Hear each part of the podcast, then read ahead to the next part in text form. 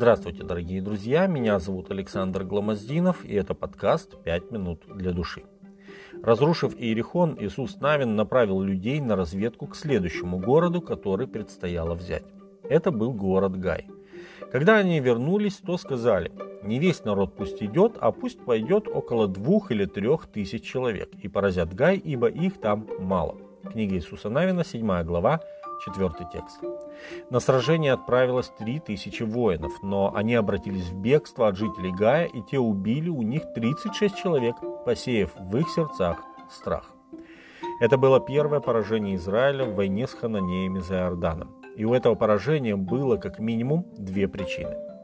Первая причина заключалась в том, что к этому сражению Израиль приступал в состоянии преступления против Бога.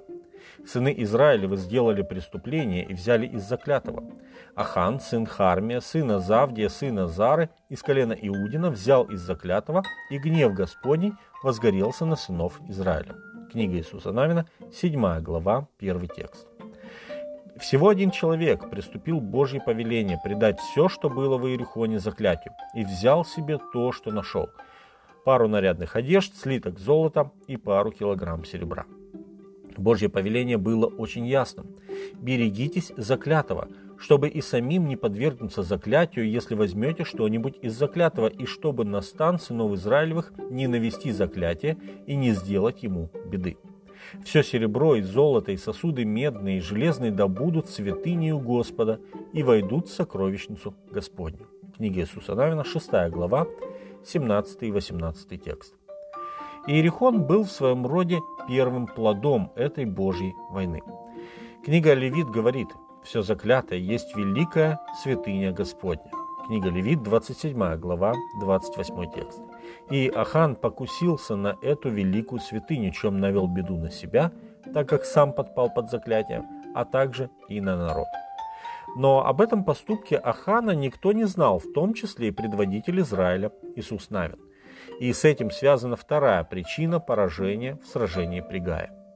В Иерихоне израильтяне одержали удивительную победу, дарованную Господом лишь потому, что, получив подробные инструкции от Господа, они точно им последовали. Никто из израильтян не погиб в том сражении. Господь лично сказал Иисусу Навину, что и как нужно делать. Книга Иисуса Навина, 6 глава, с 1 по 4 текст. Но в следующий раз мы не видим, чтобы Иисус Навин спрашивал Божьего руководства. Он направляет людей на разведку в Гай, а затем слушает их и поступает так, как они ему говорят. Вместо того, чтобы слушать Господа, он слушается людей. Дорогие друзья, это серьезное предостережение для всех руководителей. Порой успех человека может лишить его бдительности и чувства полной зависимости от Божьей мудрости. К сожалению, очень часто случается так, что вместо того, чтобы искать Божьего руководства прежде предприятия того или иного дела, мы обращаемся к Богу, лишь потерпев неудачу, как это сделал Иисус Навин после поражения при Гае, когда он, разодрав одежду и посыпая голову пеплом, обратился к Богу. Книга Иисуса Навина, 7 глава, с 6 по 9 текст. В молитве Бог ответил ему и назвал ту причину их поражения, о которой не ведал Иисус.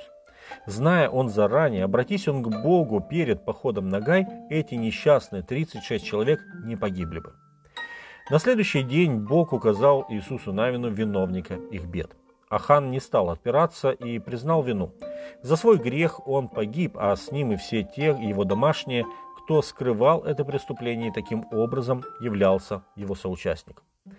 Дорогие друзья, эта печальная страница в истории Израиля с одной стороны предостерегает нас от преступления Божьих повелений, чтобы мы не лишали себя заветных отношений с Ним и не уходили из-под Божьей защиты и не отказывались от Божьей милости и спасения. А с другой стороны, это напоминание всем нам, что молитва Богу и поиск Его руководства должно быть, если можно так выразиться, рулевым колесом нашей жизни, а не запасным. Пусть Господь благословит вас. С вами были «Пять минут для души» и пастор Александр Гломоздинов. thank you